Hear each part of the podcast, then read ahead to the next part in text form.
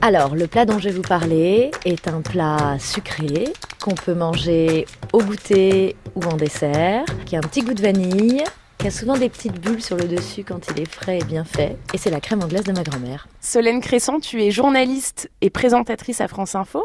Tu veux nous parler euh, de la crème anglaise? Ça fait référence à quoi? Ça te rappelle quoi comme, euh, comme souvenir? Alors pour moi, la crème anglaise, euh, c'est vraiment mes mois d'août dans la maison de campagne de ma grand-mère, dans le centre de la France.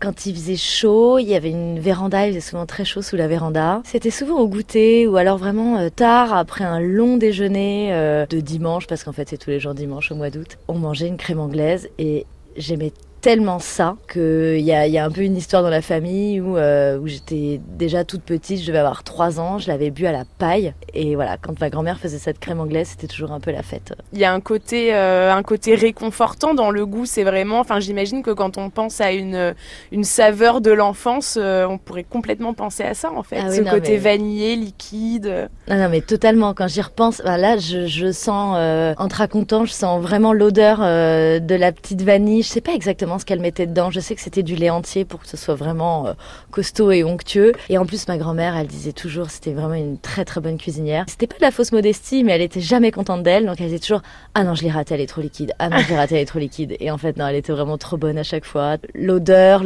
même la couleur, ce petit jaune pâle. Je me souviens encore du bol dans laquelle je la mangeais. Je pense qu'on l'a toujours aujourd'hui. Euh, ah c'était vraiment le bol à crème anglaise. Cette crème anglaise, euh, vous la mangiez toute seule? Elle était versée sur euh, un autre dessert? Non, je la mangeais comme ça, moi, parce que c'était trop bon. Et j'attendais, limite, avec impatience, que le repas se termine, qu'on finisse de manger le salé, pour vite, vite pouvoir l'avoir dans la bouche. Et est-ce que la recette t'a été transmise? Est-ce que tu as cherché à reproduire cette crème anglaise pour retrouver euh, le goût de l'enfance, des souvenirs Eh ben pas du tout. Alors que pourtant j'adore cuisiner, et je fais plein de desserts, mais alors j'avoue cette crème anglaise, euh, j'ai envie qu'elle reste euh, peut-être un peu dans mon enfance. Je sais que ma mère, elle en refait un petit peu maintenant pour ses petites filles. Je crois que j'ai envie qu'elle reste figée dans le temps cette crème anglaise. Merci Solène. Merci.